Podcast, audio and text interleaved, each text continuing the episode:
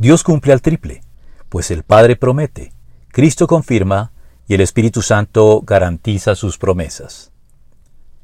En relación con las promesas de Dios, ya sea temporales, pero sobre todo las eternas que se aplican a nosotros de manera personal, es interesante y reconfortante notar la participación de la Trinidad en su cumplimiento.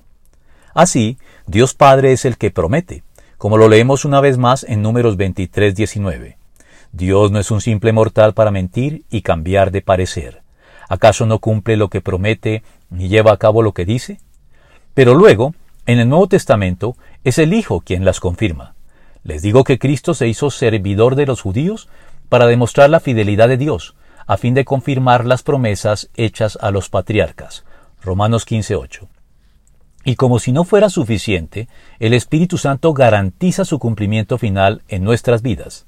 Nos selló como propiedad suya y puso su Espíritu en nuestro corazón como garantía de sus promesas. Segunda de Corintios 1:22.